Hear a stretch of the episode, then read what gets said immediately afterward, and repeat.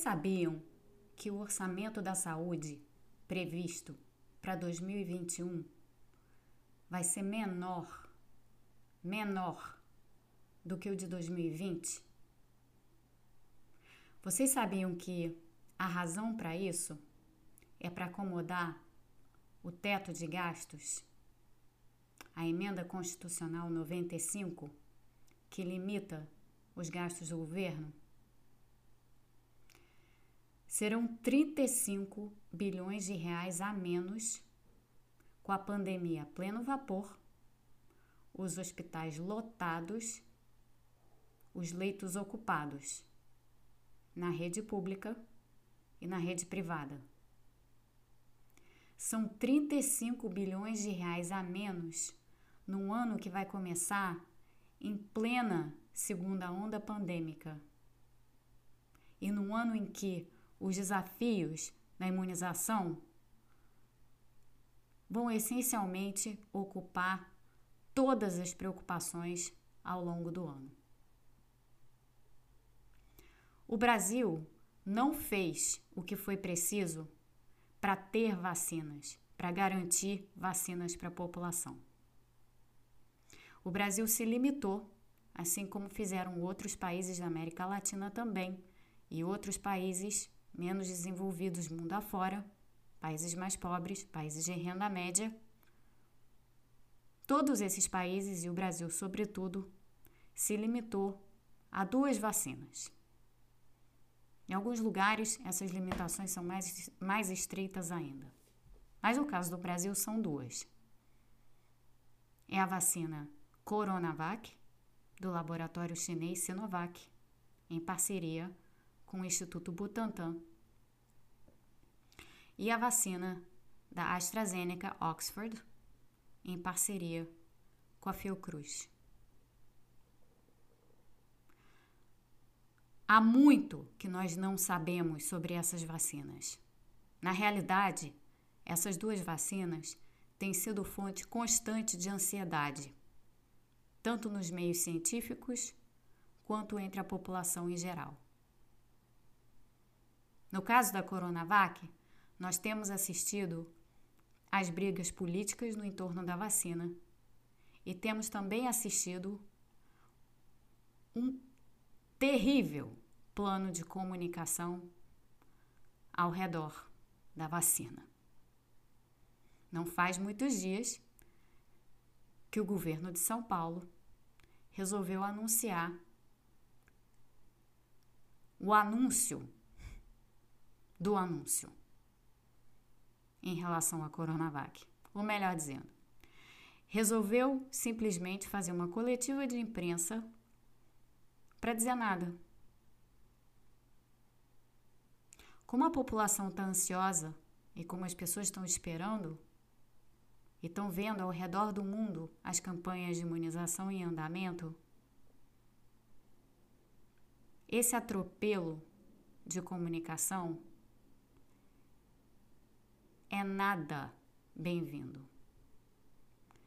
Na verdade, esse atropelo de comunicação tem implicações graves para a credibilidade da vacina,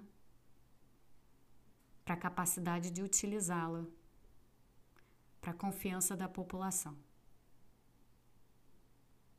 Embora o anúncio da Coronavac e da eficácia da Coronavac não possa ter sido feito ainda, porque afinal, de acordo com o que já sabia o governo de São Paulo, o laboratório Sinovac precisa e contra, foi estabelecido contratualmente que precisaria antes ter o resultado, compilar os resultados de todos os ensaios clínicos, não só os que estão sendo conduzidos no Brasil, para essa vacina em particular.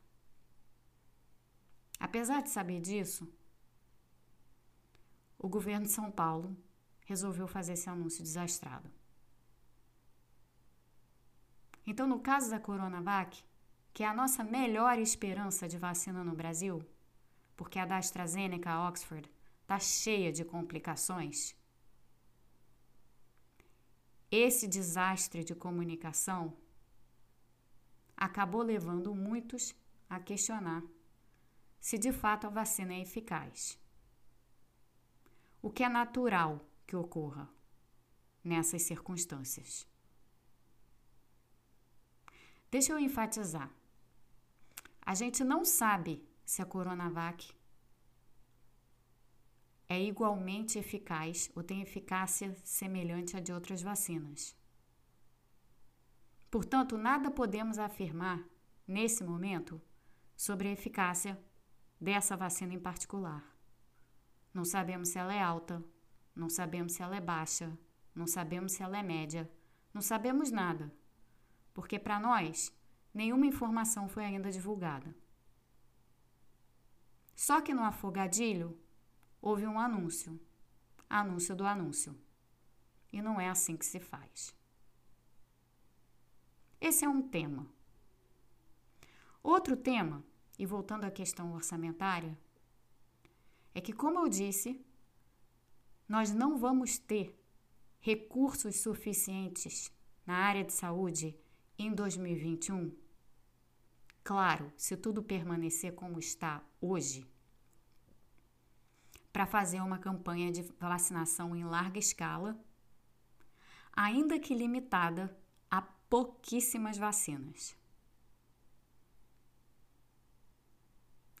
O Brasil é um lugar, assim como outros na América Latina, mas vamos falar do Brasil.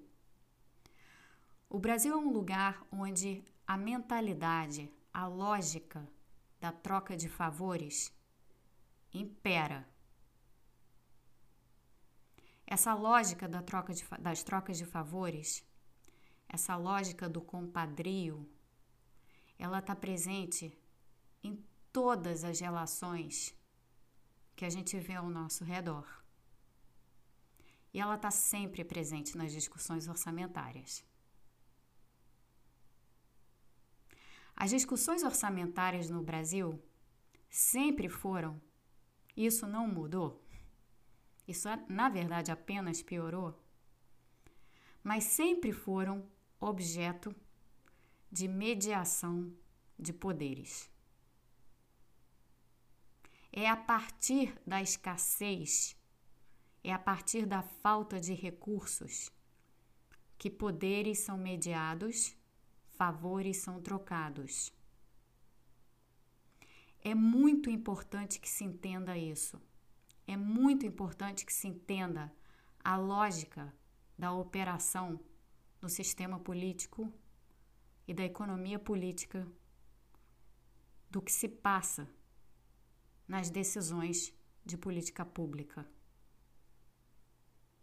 Se nós não entendermos isso, nós não vamos ser capazes, jamais, como sociedade, de agir ativamente para desfazer atitudes absolutamente irresponsáveis do governo brasileiro. Vejam bem, nós não temos plano de vacinação no Brasil. Nós temos um rascunho mal feito que foi apresentado à nação há poucas semanas. Nós temos um presidente que não tem a menor responsabilidade com os cidadãos. Um presidente que fala e daí quando confrontado com qualquer questão relativa à pandemia. Um presidente que não está preocupado com a campanha de vacinação e que não esteve preocupado em assegurar doses suficientes e um portfólio suficientemente diversificado de vacinas para dar conta desse desafio que é o de imunizar praticamente toda a população do Brasil. Eu tenho falado um pouco sobre essa questão de imunidade coletiva. Imunidade coletiva é um conceito atrelado, unicamente atrelado à vacinação. Não há imunidade coletiva sem vacinação. E o que nós já sabemos dos especialistas, dos cientistas, dos infectologistas, das pessoas que de fato têm as credenciais para falar a esse respeito? O que nós sabemos é que hoje a imunidade coletiva a partir da vacinação está na faixa de pelo menos 80 a mais de 80% da população. Dito de outro modo, para que um país alcance imunidade coletiva, esse país precisa ter uma cobertura vacinal de 80% da população, pelo menos. Isso nos disseram várias autoridades de saúde, de saúde pública ao redor do mundo. Aqui nos Estados Unidos, esse número em particular, esse limiar de imunidade coletiva, foi dito às claras pelo Dr. Anthony Fauci. Então vamos pensar. Um orçamento menor em 35 bilhões de reais em 2021. Uma necessidade de cobertura vacinal de pelo menos 80% da população. Um portfólio de vacinas limitado a duas, cuja eficácia nós desconhecemos. Um governo sem estratégia, qualquer, sem rumo, qualquer. Um país que opera na lógica da troca de favores. Um país que opera na lógica da mediação de poder por meio dessas trocas de favores, por meio do compadrio. Se a gente puser tudo isso junto e pensar nas conexões que ligam to todos esses elementos da imunidade coletiva ou do limiar da imunidade coletiva, ou seja, das questões puramente científicas, as questões logísticas atreladas à imunização, a falta de um portfólio diver suficientemente diversificado de vacinas, a economia política da vacinação ou seja, se a gente olhar para o Brasil e para a vacinação no Brasil contra a Covid, com o olhar correto, que é o olhar multidisciplinar, a partir desse olhar, as questões ficam muito claras. O Brasil não vai ter vacina suficiente para todos. Vai haver racionamento. O Brasil opera pela lógica de favores pelo compadrio. Numa situação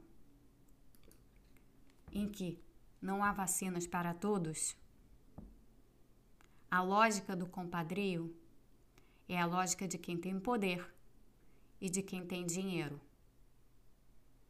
A alocação é feita desse modo. Quem vai receber vacina? Quem tem poder quem tem recursos. Quem vai ter que esperar?